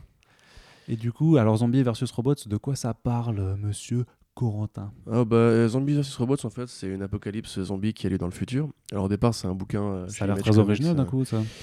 Euh, bah, le fait qu'elle soit dans le futur ramène l'originalité, mais c'est pas, euh, enfin, faut pas voir ça comme une espèce de euh, Cowboys and Aliens ou un, un plan versus zombie. C'est vrai que le titre est pas, est pas ultra vendeur là-dessus. Non, mais même en fait, c'est la, fait, la série est connue pour les couvertures de Ashley Wood, qui s'occupe des dessins à l'intérieur, mais les dessins sont très différents des couvertures. Et c'est souvent des, des, très beaux concept art. on aura, enfin, ça m'évoquerait un peu de ces espèces de cartes à jouer, des, séries de cartes à jouer ou des bouquins conceptuels ou des, covers, des de romans de science-fiction, tu vois. Ou en gros, voilà, pour vous dire le pitch, euh, il y a bien eu une apocalypse euh, zombie dans le, dans, le turfu. Euh, et dans le turfu, les robots sont là aussi pour. nous avons créé des robots, l'humain a créé des robots. Et au moment où il ne reste plus qu'un un seul bébé humain sur Terre, les robots ont pour mission de l'empêcher, enfin d'empêcher ces, ces villes mangeurs de cervelle de déguster notre charmant nourrisson, sinon l'espèce s'éteindra. Même si a priori, de toute façon, un enfant va quand même finir par s'éteindre. Hein parce qu'il va pas se reproduire tout seul. C'est ça, et en gros, ça, c'est juste le premier, le premier arc. C'est vrai que je me suis un peu arrêté là personnellement. Mais a priori, tout va bien, puisque c'est aussi ce que compte adapter Michael Bay. Et euh, Cornell, monsieur Cornell, au nom hongrois, dont je ne vais pas me, risquer à prononcer. Euh, puisque voilà, le projet ça a été renommé euh, Inherit the Earth. Alors, il faut savoir du coup qu'apparemment ce monsieur est un très, grand, un très bon réalisateur. J'ai besoin que tu confirmes. Oui, je te le confirme parce qu'en fait, c'est le mec qui a fait euh, un film qui s'appelle White Dog. Mais de quoi ça parle, White Dog, Arnaud ah, White Dog, c'est donc c'est vraiment un film de ce qu'on appelle communément un film de genre, mais ça, ne veut pas forcément dire grand chose que moi j'ai vu au festival fantastique, euh, le, pardon, le festival européen du film fantastique de Strasbourg. Et oui, le FEFS, comme on l'appelle chez nous, qui est un FEFS. très très bon festival. D'ailleurs, si vous allez dans le coin, là, d'ici du 14 au 23 septembre, il y a leur 11e édition qui a l'air assez exceptionnelle. Donc, c'est un film en fait qui est qui montre en fait un chien de un, je sais plus quel chien euh, quelle race c'est en fait qui, qui, est non c'est pas un labrador euh, ça ressemble un petit peu. Donc un chien en fait qui est un chien d'une petite fille euh, normale qui en fait un jour se retrouve embarqué par des mecs qui bah, qui les torturent pour en fait des, des chiens de combat. Et en fait c'est l'histoire racontée du point de vue du chien et le chien va en fait euh, mener une rébellion en fait et va délivrer euh, les, tous les autres chiens de, ce chenil clandestin mmh. pour en fait euh, se mettre fin à l'espèce humaine limite tu vois c'est un peu ça le délire c'est un peu l'île aux chiens mais en version méchante c'est ça, et en version un peu plus ouais, un peu plus. Bah, disons que quand il se rebelle, enfin, il y a vraiment une transformation parce que tu vois vraiment quand il se fait capturer, la façon dont il est traité, dont il est battu, et je, sais, sais, pas où il a trouvé son chien ou comment ils ont fait pour réussir à le faire jouer parce que vraiment c'est un acteur vraiment. Mais non, mais t'as vraiment une scène en fait où, où face à son tortionnaire, où il passe vraiment du statut de victime à celui d'un chien, enfin où tu as le côté animal qui ressort, où il retrousse les babines, il monte les dents, et vraiment il est flippant. Il y a vraiment une scène comme ça qui est ultra ultra impressionnante. Et c'est surtout un film en fait quand tu regarderas, si vous regardez la bande annonce, je crois qu'il y a une des, une des scènes qui est vraiment ouf, euh, qui est qui est dans le, dans le trailer en fait où tu vois la gamine qui est en train de faire euh, du vélo dans les rues de, du, coup, de, cette ville de Hongrie, euh, les rues sont désertes. Et puis d'un coup, tu as, 200 chiens qui débarquent en courant derrière elle et la façon dont c'est filmé, le plan, c'est euh, voilà, c'est assez incroyable. Donc le film est vraiment ouf. bon réal, ouf ici. Bon premier film, repéré à Cannes pour la catégorie Un certain regard pour un autre film de 2005 et qui va adapter bientôt un scénario du regretté Max Landis qui n'est pas mort mais qui a agressé sexuellement des femmes. Donc quelque part c'est pareil. il est accusé et que il est accusé par pas mal de personnes. Ouais. Parce qu'il me euh, semblait que ça avait été que c'est pas que c'est passé à la trappe. Non, a priori la justice euh, n'est pas encore fixée, mais euh, et apparemment ça fait longtemps que tout le monde le savait, mais que personne n'avait réagi. Pourtant la copine de McLandy c'est très joli sur internet, c'est marrant, très amoureux et tu te dis qu'en fait c'est très très toxique. Bref, et donc du coup il va adapter Deeper avec Gal Gadot bientôt, donc un mec qui monte un peu à Hollywood, repéré par le studio Platinum Dunes, donc de Michael Bay euh, studio qui euh, a commis toute une série de péchés cinématographiques, notamment euh, le merveilleux projet Almanac, la saga des Transformers évidemment, et le remake de Vendredi 13 de ce monsieur qui l'a fait. Mais moi j'aime bien ce remake. Ouais, ouais, ok. Donc, qui a parlé et, mais récemment, ils se sont un peu rattrapés puisque Platinum Dunes, Platinum Dunes pardon, qui a été un peu. Donc au départ, c'était un, studio de film d'horreur hein, qui a été un peu bouffé par, par Blumhouse. Euh, ont commencé à imiter leur stratégie, à faire confiance à des projets un peu plus aventureux, risqués et euh, créatifs, notamment le fameux Sans un bruit, A Quiet, Place. de John Krasinski, qui leur a vraiment euh, remis le pied à l'étrier. Maintenant, leur nouvelle politique va être axée sur l'idée de produire justement des films plus créatifs. Bon, là en l'occurrence, on voit et Michael donc d'aller vers les comics. voilà. Parce que c'est là que la créativité, elle est. Oui, mais enfin, le, choix d'un du réel n'est pas forcément, tu vois, il est ah plutôt incitatif de belles choses. Ah oui, non, il est vraiment. Très, Après, voilà, tu vois, tu me dis Michael Bay, robot, zombie, j'ai pas forcément très confiance. Sauf que le titre anglais, c'est Inherit, Inherit the Earth, ouais. Voilà, donc ça n'a rien à voir. Oui, mais il y a quand même des robis, des des oui, il y aura des, robots. Oui, mais disons que ça reste vraiment très. C'est du comics de genre. Et c'est un mec qui connaît ce milieu-là, a priori. Ouais, donc tout à fait. Non, non, je pense les, les non, astres. Non, oui, oui, enfin, le, les, les, oui, les astres s'alignent bien, comme tu dis. Ouais. Euh, écoute, espérons que ça, se fasse, que ça se fasse bien, parce que ça fait quand même très longtemps que c'est un projet, ça doit bien faire 6-7 ans, je crois. Ah ouais. Une des très, très vieilles news de Comic Blog que j'avais linké, euh, qui date à l'époque où c'était Manu qui rédigeait, donc euh, je crois que c'est 2011, il me semble vraiment que c'était ça. Il y a eu beaucoup, beaucoup de changements de projet, le script a été réécrit, écrit. Là, c'est la femme de Kodrosco qui va, pardon, qui va, qui va le réécrire encore une fois. Donc euh, ça peut être un développement L dont sort une belle chose, ça arrive, ça arrive, hein, pas de. Sachant qu'on a moins vent fait des développements L quand il s'agit de, produits, de projets indés. Oui, c'est clair. C'est clair. Et bien surtout particulièrement pour un truc euh, où le studio entre guillemets n'a des comics que des merdes jusqu'ici, donc en gros on s'en tape si ça sort ou ça sort pas. Comme là, ils sont Platinum Moon s'est remis vraiment à faire des bons films. On a envie de voir si ça peut durer. Alors s'ils sont pas en train de, de se créer une étiquette de, ouais, de, de films de genre. Bah, c'est ça, ouais. Avec des réals quali euh, dans l'indé, quoi. Ouais.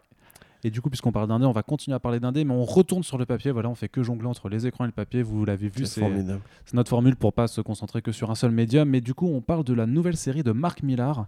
Donc Mark Millar, faut savoir que son imprint Millar World euh, a été racheté euh, par Netflix euh, l'année dernière. Depuis, on a vu une première série qui s'appelle The Magic Order, qui est dessinée par Olivier Coppel, qui en est à son troisième numéro que Corentin n'aime pas trop. C'est de la merde. Voilà, enfin, il n'aime pas trop. C'est de la merde. Mais non, je te dis, nous, on veut des sous de. Non, c'est très beau, mais Coppel, enfin, Coppel est un, est un artiste magnifique il est merveilleux, mais le scénario n'a absolument aucun intérêt, c'est nul. Voilà. Voilà. Salut. Et, donc avec cet avis très nuancé et très argumenté de Corentin, on peut passer donc à cette, autre, à cette autre série qui arrivera, c'est Prodigy avec Raphaël. Alors Prodigy, euh, j'attendais. Smack my bitch. Voilà, une petite blague musicale.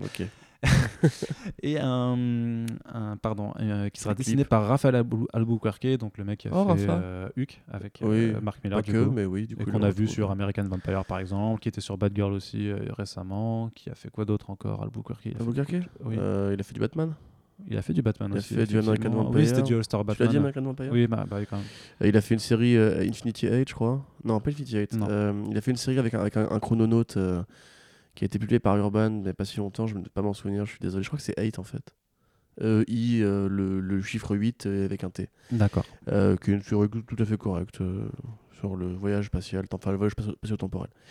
Euh, du, coup, Prodigy, donc avec cet homme très intelligent, le, le, plus intelligent de la Terre, et le plus friqué, avec, et, avec plein d'armes. Je, je pense que je vais être très négatif aujourd'hui, surtout, mais ouais. Euh, comment dire? Faut excuser, il a pas beaucoup dormi. En hein. fait, Marc Millar, non, c'est même pas ça, c'est juste l'actualité, pas. Bref. Marc Millar, en fait, c'est un mec qui adore. Euh, bon, c'est un mec qui est très imbu de lui-même et qui a beaucoup d'ego, malgré le fait qu'il soit un homme très sympathique. Il est très fier de sa réussite et il aime bien écrire des, des, grandes gueules, il aime bien écrire des mecs qui, qui poussent les barrières, il aime bien écrire des mecs qui sont, qui sont un peu des, des, voraces, tu vois. Beaucoup de ses œuvres partent de ça, comme Super Crooks et compagnie. En l'occurrence, euh, je trouve que dans Prodigy, il y a vraiment l'impression de lire un c'est la série Mark Millar classique, tu vois. C'est le surhomme absolu, euh, euh, sniper, mathématicien, playboy, euh, milliardaire et compagnie. C'est, t'as vraiment un côté genre Millar qui écrit avec son ego, tu vois. Un truc qu'on a déjà une série sur l'ego de Millar en fait. Ouais, c'est ça. un truc qu'on a déjà vu dix fois, tu vois. Genre, ça va à limite, je pense, être biographique. Enfin, pas forcément volontairement, mais tu vois, en mode genre, ah les gars, je suis trop le meilleur, j'ai vendu ma série à Netflix. En plus, ça intervient juste après son rachat pour une belle somme, je crois. C'était 1,3 million, un truc comme ça. Ouais, c'était cher. Ouais. Euh, donc du coup maintenant il est à l'abri du besoin pour le reste de sa vie. Il a, il a, gagné son pari contre Marvel et DC. Enfin plus contre Marvel que contre DC d'ailleurs. Euh, et du coup, enfin le côté mon héros c'est le meilleur, il réussit tout et du coup tout le monde vient le voir pour lui demander de l'aide et faire des projets etc. Au moment où Marvel Studios va faire les films Kingsman et compagnie, où Netflix a besoin de lui pour faire des séries télé. Je sais pas. Après personnellement, euh, j'aime pas quand, quand Miller écrit des héros trop puissants. Euh, ça m'intéresse pas, à moi qu'il les rende vraiment sadiques ou, euh, ou névropathes. Euh, la plupart du temps, quand il écrit juste des mecs qui sont balèzes et qui font bien leur boulot, ça donne rarement des trucs vraiment fous, quoi. Donc, moi j'aime bien quand Miller écrit des trucs vraiment toxiques, enfin vraiment, vois, bizarres, comme Jupiter's Legacy, politiquement engagé et compagnie, il peut que ça le soit. Mais quand il écrit juste des héros en mode branlitos, et puis récemment, il a quand même pas fait grand chose de bien. Enfin, je ne veux pas apparaître pour un, hater ou quoi, j'adore Mark Miller, c'est pour ça que je continue de suivre toutes ces séries, même si elles me déçoivent de plus en plus. Mais euh, typiquement, euh, The Magic Order, c'est une série où il cherche à toucher un marché. C'est, il cherche, parce que j'en, j'en parle deux secondes, mais. Bah, en même temps, est-ce que c'est pas Netflix qui cherche à toucher son marché énorme de lecteurs, pour, enfin de, de téléspectateurs, pour aller se chercher c'est aussi tout à des... fait possible, mais tu sais, c'est comme. quelque part, quand- ce serait vertueux, non Que tous ces gens-là se mettent à lire Ouais, de la BD et puis s'intéressent à d'autres trucs Ouais, après. bien sûr, mais il y a toujours un cercle vertueux là-dedans. Mais après, le truc, c'est qu'il faut quand même que les trucs soient bien, quoi, en fait.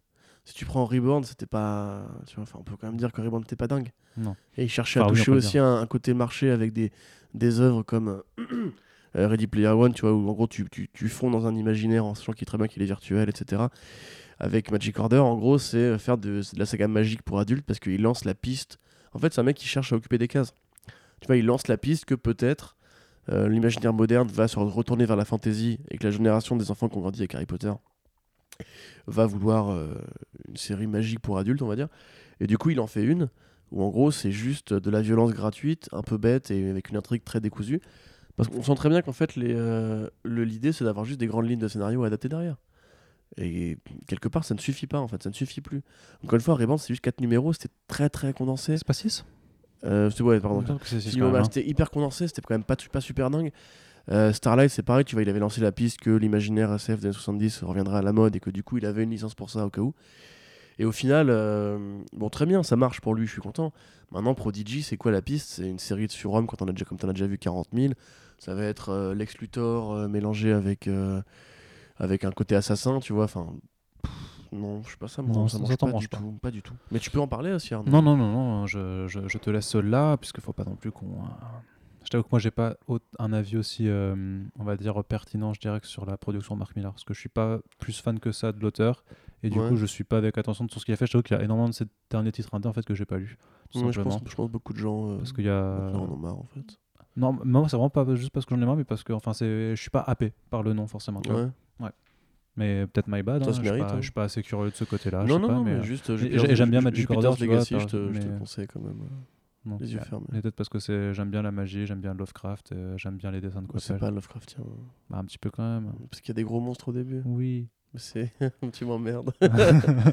allez, on, Bon, va- allez. on fera un débat sur, sur Mark Miller et sa production quand Ouais, j'aurai Lovecraft tout aussi. rattrapé. Qu'est-ce que c'est Lovecraftien Tout le monde dit Lovecraftien aujourd'hui. Bah, ça fait vendre. du coup, euh, une sortie VF par contre on... Allez. Allez. Allez, euh, Alors, de-. De quoi on parle? Daredevil. Daredevil de qui? Daredevil. Daredevil. Daredevil. De Anne Nocenti et John Romita Jr. Yes, ça vient de sortir. Enfin, ça vient de sortir. C'est sorti le 11 juillet chez Daredevil. Panini dans leur grosse collection euh, de Marvel Icons. Donc c'est euh, Le diable de Hell's Kitchen. donc c'est leur, leur gros album à je sais plus une trentaine 35 d'euros euros. avec euh, 400 pages dedans. Tout à fait. euh, De belles éditions. Ouais, c'est des Ça sont servi pas pour, trop euh, dégueulasses. pour Straczynski, Spider-Man et Frank Miller et Daredevil. Et et il y avait eu du Fantastic Four aussi, aussi, euh, euh. je crois, mais euh, ouais. C'était très bon, très bon. En gros, disons que ça, ça permet vraiment de recompiler en fait les gros runs euh, emblématiques de, de Marvel. Spider-Man par euh, Todd McFarlane et compagnie. Et donc? Oui. Alors, parce que Bah, moi, j'avais, en fait, moi, j'avais fait une critique Tu as écrite. fait une critique, bah, je vais te laisser en parler, mais juste je présente pour ceux qui ne connaisseraient Bah pas. non, parce fait. que sinon, je dois te laisser faire la chose, parce que moi, j'ai fait un gros papier dessus. Donc, euh, Euh, oui, d'accord. Bah écoutez, simplement, bon, vous savez que Daredevil est l'un des personnages qui a eu la, la chance d'avoir les meilleurs runs, enfin, parmi les meilleurs runs avec des héros comme Thor ou Spider-Man. Mais non, pas Spider-Man, Marc, juste Thor et Daredevil. Euh, c'est un avis clivant, encore une fois. non, non, non, pas du tout, je rigole, c'est une petite provocation pour mes amis. Euh, mais en gros, ouais, Daredevil, du coup, a la chance d'avoir vraiment eu des très très grands runs et souvent, en fait, des très très grands noms de Marvel. Euh, Frank Miller, évidemment, est, est la légende qu'on connaît. Brian Bendis a été l'architecte principal, il a commencé avec Daredevil. Euh, Mark Wade, Mark Wade pareil, euh, autre auteur légendaire, même s'il n'a pas encore tout, le- poids de- des générations n'est pas encore passé pour dire que Mark Wade a été un mec qui- qu'il faut retenir dans l'histoire des comics. Mais il ne faudrait pas en oublier Anno Santi. Mais il ne faudrait pas en oublier Innocenti, c'est exactement là où je voulais en revenir. C'est qu'en fait, euh, c'est marrant quand tu vois un petit peu Daredevil, t'as du mal à. T'as du mal à situer en fait quels sont les vrais mauvais runs sur le mec parce que il a tellement de très bons runs que en fait quelque part c'est là qu'on voit aussi que, comment Charles Soule, un très bon auteur, n'arrive pas à trouver sa place là-dedans. C'est que t'es tellement habitué à de la qualité sur Daredevil que t'en oublierais presque. Il y a des mecs genre, qui ont fait des, des chefs-d'œuvre aussi, mais euh, comme Innocenti, tu vois typiquement, mais que du coup on a moins retenu. Parce que pour le coup, oui, on est aussi sur un bail de quasi chef-d'œuvre en tout cas. Et qu'on a moins retenu aussi parce que ça n'a pas été réédité depuis les années 90. fait, hein. tout à Depuis fait. les premières éditions de Semic, il me semble que ça n'a pas été Ouais, on, en- réédité. on a beaucoup parlé quand je découvrais Daredevil, euh, où j'arrêtais pas de vanter Miller et, et Bendis et Brubaker. Et on me disait toujours, mais non, mais Innocenti c'est très bien aussi, etc. Ouais. Et alors en fait, bon, il faut comprendre qu'on est encore à l'époque, bon, c'est juste après Frank Miller, de Ouais. toute façon. On est encore à l'époque des rues malfamées de Hell's Kitchen, la violence urbaine, euh, un climat politico-social où en gros l'Amérique commençait à se rendre compte que les, boursicoteurs et les chocs pétroliers n'étaient pas forcément nos amis, contrairement à l'idéal du businessman des années 70 qu'il y avait eu avant, etc. Et donc du coup, bah, ça arrive pile au bon moment pour un héros comme ça, qu'un héros urbain, politisé, enfin politisé, parce du, fait qu'il est avocat, donc il, œuvre pour la justice et donc aussi la justice sociale, euh, du fait que aussi ce soit euh, un Irlandais dans un quartier euh, franchement vraiment infecté par les gangs et la mafia irlandaise et, toute cette espèce de, saveur très new-yorkaise, gritty à mort.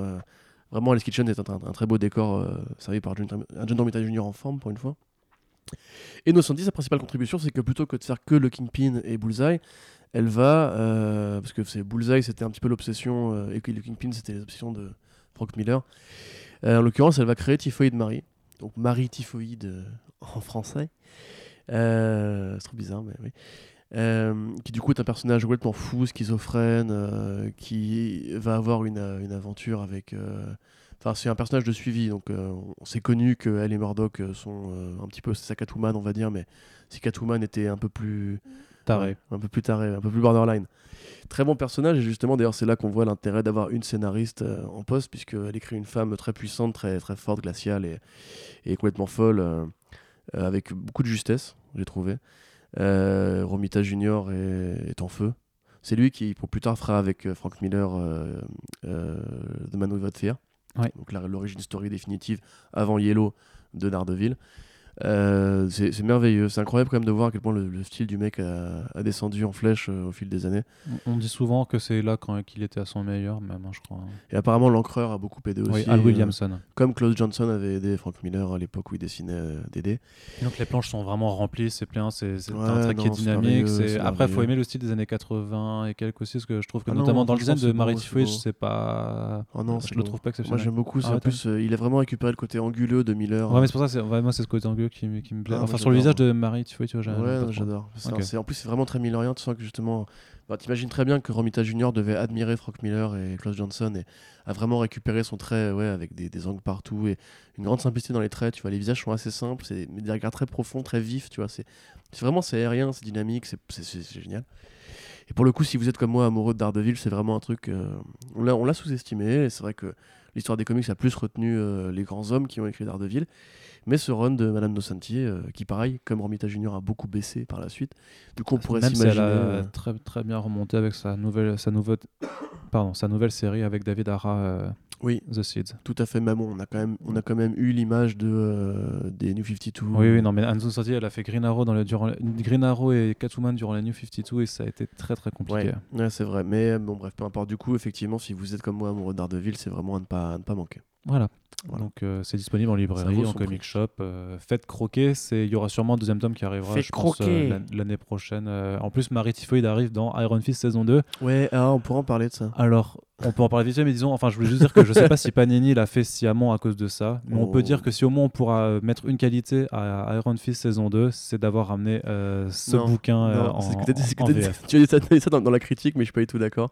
Euh, déjà, si, si, Panini a édité euh, Daredevil saison, bon, on est content qu'il le fasse. Hein.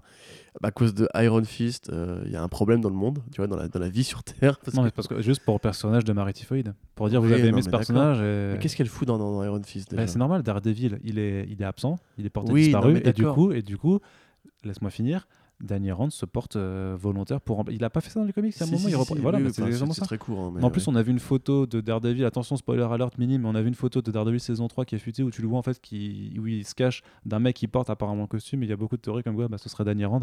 Et en fait, ce serait juste logique que du coup, bah, il se retrouve face à un ennemi bah, de, Daredevil. Euh, voilà, Mais juste, c'est quand même un scandale quand t'as lu Typhoïde Marie par Nocenti d'imaginer ah, qu'elle va finir dans la série Iron Fist. Surtout si elle fait, surtout si elle fait la même chose. C'est juste ça que je voulais dire. Hein, euh, surtout si elle joue ce rôle de oh d'amante en, devenir par oh rapport à Colin Wing. J'ai tellement hâte de voir Finn Jones. Euh, mais, mais ça marche pas parce que le truc c'est que ce qui est intéressant avec Nocenti, tu vois, c'est que d'un côté t'as Marie Typhoïde qui tombe amoureuse de Matt Murdock et euh, enfin t'as Marie qui tombe amoureuse de Murdock et Typhoïde qui tombe amoureuse. Ça aurait fait une très bonne saison 4 de DD après la mort de Karen Page dans la 3, tu vois. Je suppose. Et hein. Typhoïde qui séduit Daredevil, donc c'est vraiment une double construction. Puis Alice F, quoi. Qu'est-ce que c'est que ce casting? Ça lui ressemble pas du tout. Et du coup, c'est pas possible d'appliquer le même traitement à Iron Fist parce qu'il a pas de. C'est horrible. non plus. C'est un, délire, c'est incroyable. C'est pas aussi appuyé. Donc c'est bizarre. je trouve ça délirant. Euh. Voilà. Arrêtez les séries Netflix, s'il vous plaît. Voilà, mais du coup, on va continuer à parler de Marvel un petit peu, avec un petit point Marvel Studio quand même. Euh, oui, quel était le point de Marvel Studios bah, Le point de Marvel Studios, c'est alors il y a toujours cette affaire James Gunn ah qui, traîne parce que parce que parce que quoi? Bah, Parce que Disney a réitéré, donc ils ne remmancheront pas le réalisateur pour Guardians of the Galaxy. Du coup, se pose la question de qui va le remplacer, sachant que le film est pour l'instant mis en pause. On ne sait pas pour combien de temps, on ne sait pas du coup. Euh, l'avantage, c'est qu'ils n'avaient pas de date de sortie. Jusqu'à nouvel ordre. Ah non, c'est vrai. c'est jusqu'à nouvel ordre. Ça peut durer deux semaines, comme ça peut durer euh, six mois, en fait. On n'en sait vraiment rien. Et ce qui est un petit peu curieux, c'est que Taika Waititi euh, a, eu un, rendez-vous récemment avec Marvel Studios. Et alors, concrètement, je pense que je pense pas qu'il va reprendre Guardians of the Galaxy. Par contre, ça laisse supposer qu'il y a moyen qu'il revienne sur, euh, sur une nouvelle franchise, peut-être un truc cosmique, on pense aux Eternals, on pense peut-être un truc plus drôle. Euh, oui. je trouve c'est plutôt un truc drôle, tu vois, parce que. Pas parce qu'il a fait un truc spatial que le mec va être tagué là-dedans. Non. Mais pourquoi tu penses pas qu'il prendrait les gardiens? Mais parce qu'en fait, euh, le Hollywood Reporter avait fait un, un, report là-dessus où en fait, il avait, ils avaient exclu Taika Waititi parce qu'apparemment, ils étaient trop occupés pour le moment, donc c'était pas possible de les mettre mmh. aussitôt sur un projet. Après, s'il le décale vraiment. C'est vrai qu'il euh, il, fait ses séries euh, dérivées de What We Do in the Shadows en ce moment. C'est vrai que si le décalage arrive plus longtemps après, ce serait pas. Ce serait pas.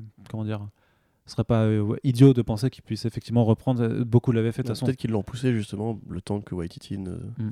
Mais après, en fait, ça me paraît tellement la solution de facilité. Bah c'est ça, tout le monde l'avait dit quand il était viré, tout le monde l'a fait. bon, bah, bah c'est bon, Waititi peut reprendre, il fait la même chose. C'est mais c'est coloré. C'est pas euh. cool, quoi. Enfin, je veux dire, parce que quelque part, il va, il va faire du James Gunn. Enfin, non, il va pas faire du James Gunn, c'est pas vrai, parce que c'est quand même très différent. Mais Taika Waititi pourrait faire un truc qui, qui, collerait au personnage de James Gunn, tu vois ce que je veux dire? Ouais. Et du coup, ça me paraît vraiment genre. Euh, ouais, c'est the next best thing, tu vois. C'est qui est-ce qu'on a qui ressemble un petit peu à ça? Bah on prend lui, tu vois. c'est, tu vois, comme, comme John Romita qui passe derrière Frank Miller, tu vois. C'est genre, euh, on prend cet artiste-là qui ressemble un petit peu à ce mec qui, passe, qui était là avant et ça y est, ça colle. En l'occurrence, c'est bien en comics, faites-le tout le temps, s'il vous plaît. Mais euh, en l'occurrence, au cinéma, je sais pas, ça me paraît vraiment.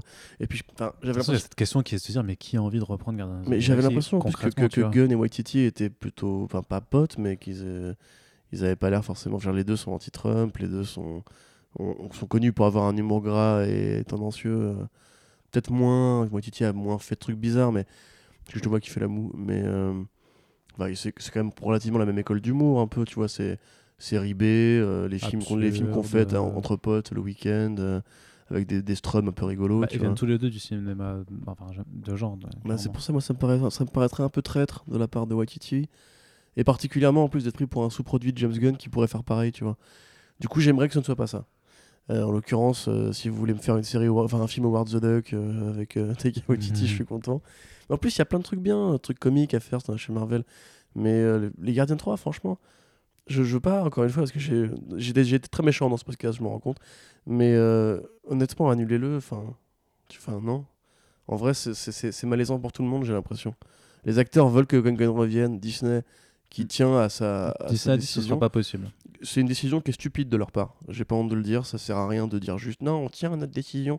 Vous avez fait une mauvaise décision, vous pouvez revenir en arrière. C'est pas, c'est mieux, c'est pas grave. Vous avez le droit de vous courir comme tout le monde. Euh, voilà, c'est juste. Là, vous avez cédé pour de mauvaises raisons. Les fans ont fait pression. Ça arrive, ça arrive tout le temps. Ça arrive tous les jours. Donc pourquoi, euh, si vous voulez faire sans James Gunn, c'est juste, c'est arracher. Euh, enfin, je veux pas être mélodramatique, mais c'est arracher euh, les, les, enfants d'un père et les filer à un institution, tu vois. Mais non, mais je suis désolé, c'est que c'est pas cool, quoi. C'est pas cool. C'est comme si demain, tu vois. Non, mais sans être cool, c'est juste qu'il y aura, y aura de toute façon une partie du fandom qui sera en mode backlash euh, perpétuel et que ça va faire ça va être inutile, ça va être euh, et, la pression qu'il va y avoir sur les épaules de je pense que je pense que personne n'a envie de la, de la subir en fait. C'est pas nouveau, je veux dire. Zack Snyder a été viré de la par la Warner. Alors je dis pas que j'aurais aimé le voir occupé pendant 5 ans tout l'univers DC parce que je m'en serais lassé au bout d'un moment forcément. Mais euh, déjà que voilà, la Warner a viré une vision, donc on commence seulement à avoir les, les vraies bribes aujourd'hui par rapport à ce que voulait vraiment faire le Real. Mais même déjà à l'époque euh, de, des films de, de, Richard Donner, tu vois. Donner a été viré des Superman 2, on a, on a perdu ce qu'il voulait faire sur le long terme. Et tous ces machins-là, tu vois, c'est les, les, producteurs continuent de nous casser les couilles à pas comprendre que tu prends un artiste pour faire un truc que lui a prévu de faire en trois films, bah, il fait les trois films, c'est tout. Sinon, tu perds un truc bah, en Sauf s'il avait vraiment fait quelque chose de un délit ou quoi que ce soit. Hein. C'est pas à l'abri. euh. Oui, non, mais là, en l'occurrence, bon, pas, pas Oui, faire on un truc, pas mais euh, je sais pas, moi je trouve ça malsain de leur part et j'aime pas trop cette opération euh, commerciale de dire on va prendre le mec qui ressemble un petit peu, tu vois, qui a un peu le même goût. euh, Non, mais on va voir déjà qui vont reprendre. Mais de toute façon, je te dis, moi, Ouais. je pense que quelle que soit la personne, il n'y a pas de solution miracle. c'est comme quand tu vas justement, tu vas au kebab et tu cherches qui ressemble le plus à un, à un Big Mac, tu sais, avec la, la sauce Biggie là, qui, a- qui a un goût dégueulasse. Et en fait, tu prends parce que juste le, McDo est fermé à cette heure-ci et tu rentres chez toi, tu te dis ah merde, ça, ça a quand même pas le même goût, quoi. Tu vois. Ah oui, non, un peu dégoûté, de- ça de- fait de- chier. mais de toute façon, enfin, ce En sera plus, tu une- l'as payé que 1 euro moins cher, merde. Ah, C'est con parce qu'on se moque de Release the Snyder Cut, mais il y aura forcément un Release the Gun Cut. euh, Mais ça, c'est si clair. En plus, tu utilises Enfin, le, script. ou, ou le scénario déjà, tu Ouais. vois. Le gun screenplay, personnellement, je, ça m'intéresserait de le lire pour le coup. Vois. bah, surtout s'il n'est pas utilisé. Mais bon, voilà, puis James Gunn, c'est quand même assez drôle de voir euh, que même un studio euh, comme Sony Pictures, qui n'a pas la même euh, politique familiale, en fait, euh, s'en sort, euh, s'en sort euh, vraiment, enfin, un peu la queue entre les gens, parce que les gars, donc euh, James Gunn devait annoncer Sony un film d'horreur. Un film d'horreur à, à la SDCC avec un logo très bizarre qui évoquait beaucoup le Nameless de Grant Morrison, mais a priori ça aurait rien à voir avec ça. Euh, Il y, en a qui ont dit Eh, c'est Berserk. Non, regardez le logo de la marque de Berserk, ça n'a rien à voir. Il n'y a, pas- il y a pas la barre qui, fait, qui traverse le tout, donc euh, arrêtez avec ça. Et en fait, ils ont annoncé que le film sortait en novembre. On sait toujours pas ce que c'est. Alors, je, je sais qu'il y a l'affiche IMDb. En fait, c'est un, un film qui, enfin, donc qui avait déjà été abordé parce que c'est réalisé par un mec en fait avec qui ils ont bossé sur euh, sur d'autres productions auparavant, donc ils se connaissent bien.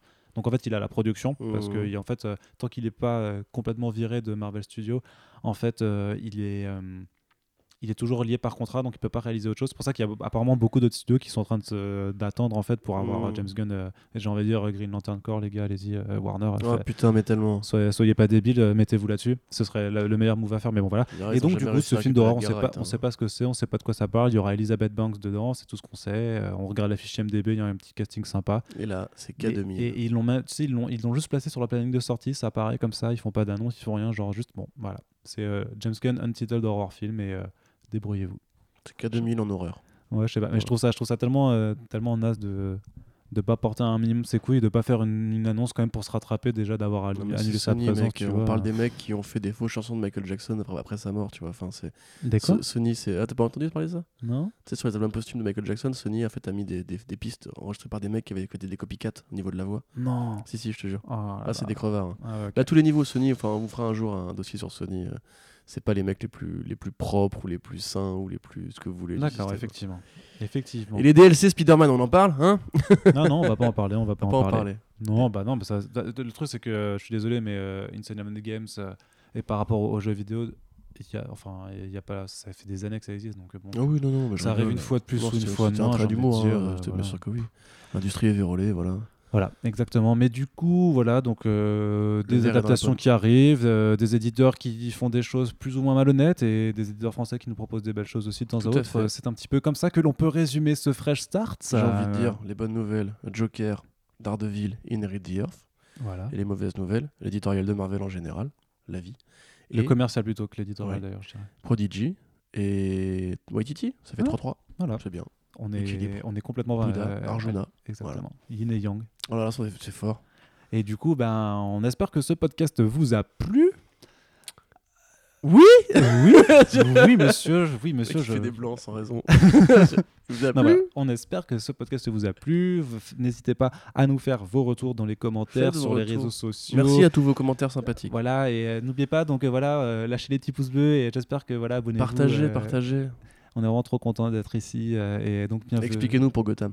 Expliquez-nous pour Gotham et euh, on se dit à dans deux semaines pour le Fresh Start. Oui Mais on se dit peut-être euh, à, Ah, à plus bientôt pour un prochain podcast. des surprises. Je crois qu'on on va parler, on va parler d'amour, peut-être. Ah bon? Je sais pas. Ok. Allez, salut.